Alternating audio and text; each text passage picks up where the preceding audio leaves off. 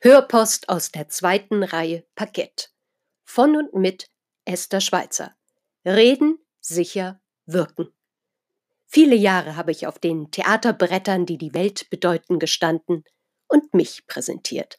Jetzt bereite ich den Auftritt und die Bühne für Menschen vor, die sich in ihrem Alltag, Beruf und im Leben sicherer präsentieren wollen. Ich freue mich, dass Sie mit dabei sind. Ich begrüße Sie, euch alle zu der Hörpostfolge 25. Heute Weihnachten. Das Fest der Wintersonnenwende. Zur Wintersonnenwende am kürzesten Tag des Jahres hält die Sonne für einen kosmischen Augenblick inne. Dieses Innehalten nutzt unser lebenswichtiger Stern, um sich zugleich wieder der Sommersonnenwende zuzuwenden. Das Erlebnis der winterlichen Sonnenwende hat schon die Ägypter und andere frühe Hochkulturen in ihren Bann gezogen. Sonnengottheiten wurden folgerichtig am 21. Dezember ob ihres vermuteten Geburtstages gehuldigt. Die Einführung des julianischen Kalenders im Jahre 45 vor Christi verschob diesen Feiertag dann auf den 25. Dezember. Römer zelebrierten die Geburt ihres Sonnengottes Sol, und die Germanen kamen zum Julfest zusammen.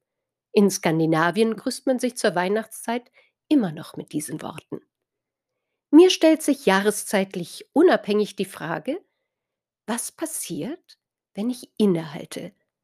Wie verändert sich mein Blick, meine innere Haltung, mein Tun, wenn ich eine andere Perspektive einnehme? Was ist Ursache, was ist Wirkung?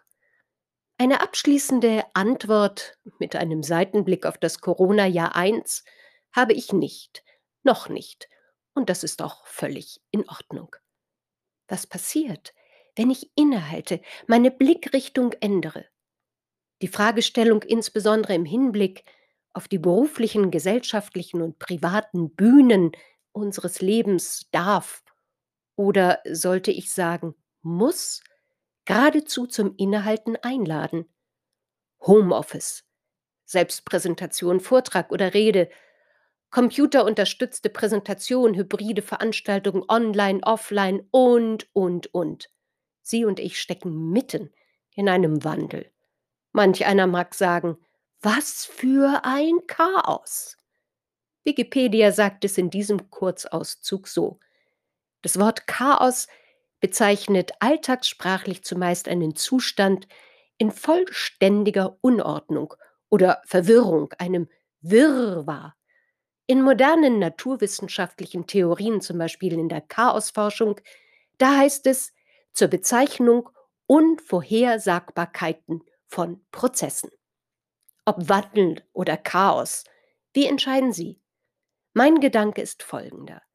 In diesen herausfordernden Zeiten, in diesem Wirrwarr der Gefühle, ja dieser Herausforderung empfinde ich es als absolut legitim, eine mehr oder weniger ausgedehnte Zeit des Innehaltens einzulegen. Ich bin sogar geneigt zu sagen, es ist ein Muss, innezuhalten. Wer es kann, mag, sollte dieses Innehalten als eine Besinnungsphase nutzen, trotz aller Widrigkeiten, idealerweise um Kraft zu tanken, neuen Mut zu fassen und unseren weiteren Weg aus dem Wirrwarr, dem Chaos abzustecken. Und dann, an einem der nächsten Morgen, den ersten Sonnenstrahl als Licht am Ende des Tunnels zu erkennen und dann den wichtigen, uranfänglichen Schritt eines neuen und noch vollkommen unbeschriebenen Tages zu machen und sich auf den Wandel, der ja vom Prinzip hier schon nicht aufzuhalten ist, positiv einzulassen. Mit den Worten des Dalai Lamas verabschiede ich mich heute und wünsche Ihnen eine gute und gesunde Zeit.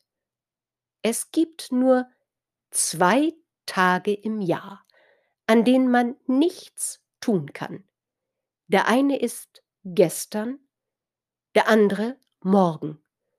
Dies bedeutet, dass heute der richtige Tag zum Lieben, Glauben und in erster Linie zum Leben ist.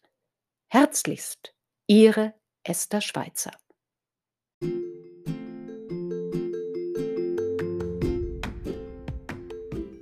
Das war für heute Ihre Hörpost aus der zweiten Reihe Parkett. Mit und von Esther Schweizer. Ja, ich freue mich auf Ihre Fragen, Hörpostvorschläge und wenn Sie mögen, lade ich Sie gerne für ein Interview oder Gespräch ein. Freuen Sie sich mit mir auf die nächste Hörpost. Hören und genießen. Ich freue mich auf Sie.